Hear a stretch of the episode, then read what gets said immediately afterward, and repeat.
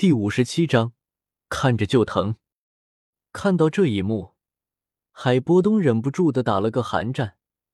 虽然在李来的控制之下，这团火焰并没有显得太过狂暴，但是海波东却能够明显的感觉到这团橘红色火焰的恐怖之处。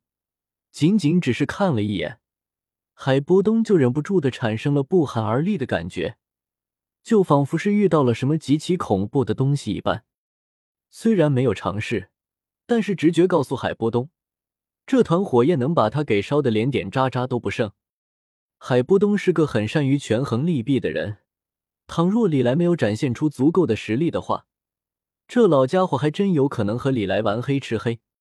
但是在意识到就算自己恢复了斗皇的实力，也不是李来的对手之后。海波东立马变得从心了起来，脸上浮现出了有些谄媚的表情。海波东连声道：“我冰皇怎么会是那样的人呢？李前辈，您放心，只要您的药管用，我立马奉上残土碎片。”海波东虽然现在只剩下了斗灵级别的实力，但是感知能力却还是斗皇级别的，自然能够感知到李来大概的修为，所以。在感知到李来的斗气修为在斗皇以上之后，海波东心安理得把李来当成了前辈。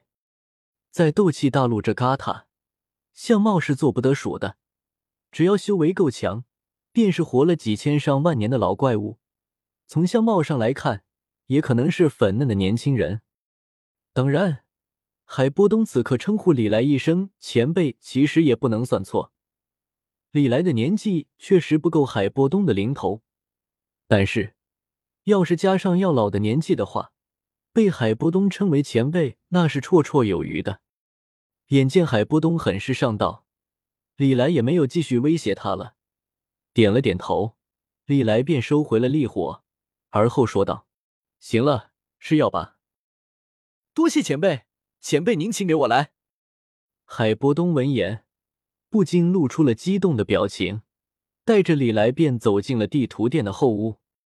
这家地图店并不像表面上看起来那么简单。跟着海波东走进后屋之后，李来首先看到的就是一条曲折的走廊。走廊看起来并不是很大，不过那曲折缠绕的程度却是有些出乎人的意料。一路跟着海波东在走廊之内拐了几拐，李来这才来到了走廊的尽头。不出意料的，走廊的尽头是一间密室，一扇厚重的大铁门正好挡在了李来的面前。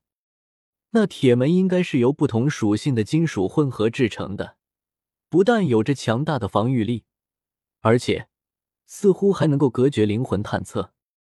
之前李来在使用灵魂力量探测整个地图店的时候，就没有发现这间密室。看到这间密室之后。李来算是大概能够猜到，那地图残片到底被海波东藏在什么地方了，很有可能就藏在这间密室之中。前辈，请进。海波东倒是不知道李来此刻的想法。到了地方之后，他来到门前，手掌搬动了一下门前的一尊黑铁狮子头，那扇铁门便自动打开了。这个过程看起来简单。但是却只有海波东本人才能够如此轻松的打开这扇铁门。如果换成其他人的话，那就只能选择用暴力破坏铁门，才有可能进入密室之中了。虽然只是粗略的打量了一下这扇铁门，但是在李来看来，铁门之上至少涵盖了好几种不同类型的识别系统，就算是他都没有十足的把握。能够骗过这些识别系统，跟着海波东走进了密室，顿时周围的温度便立刻下降了许多。密室之中是一片冰雪的世界，显然海波东应该是使用了什么手段，才能够维持密室之中的冰雪特效。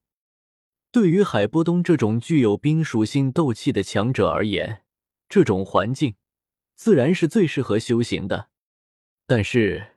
李来可不怎么喜欢这里的环境，他一个火木双属性的炼药师，最讨厌的就是这种冰天雪地的环境了。搞快点，我最讨厌这种环境了。说着，李来找了把椅子坐了下来，不过神情之中明显带着些不耐烦。好的，前辈，请稍等。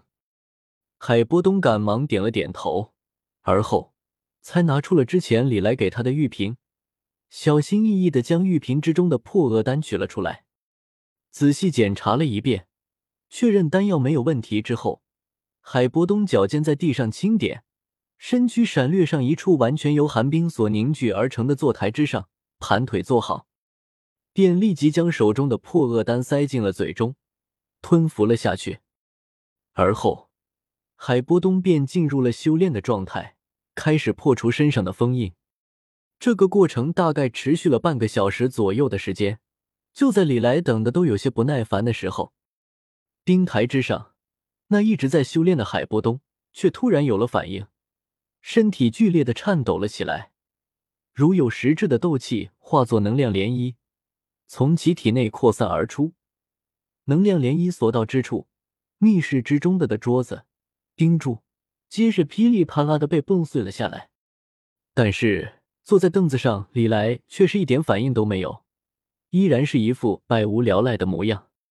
如果仔细看的话，就能发现，此刻一层无形的屏障笼罩了李来身体周围两米左右的区域。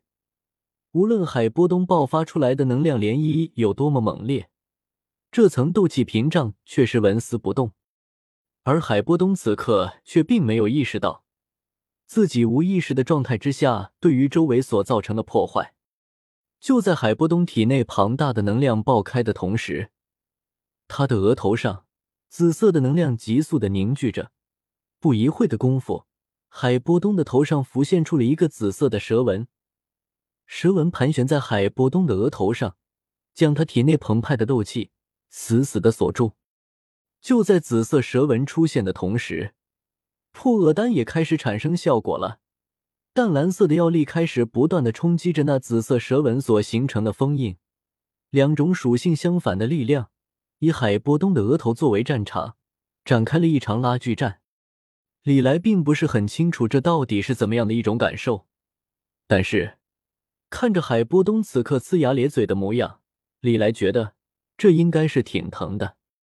不过好在海波东也没有疼太久，破厄丹毕竟是专门用来破解封印的丹药，所以小半个小时之后，紫色的蛇纹就开始消退，最后暗淡的近乎看不见。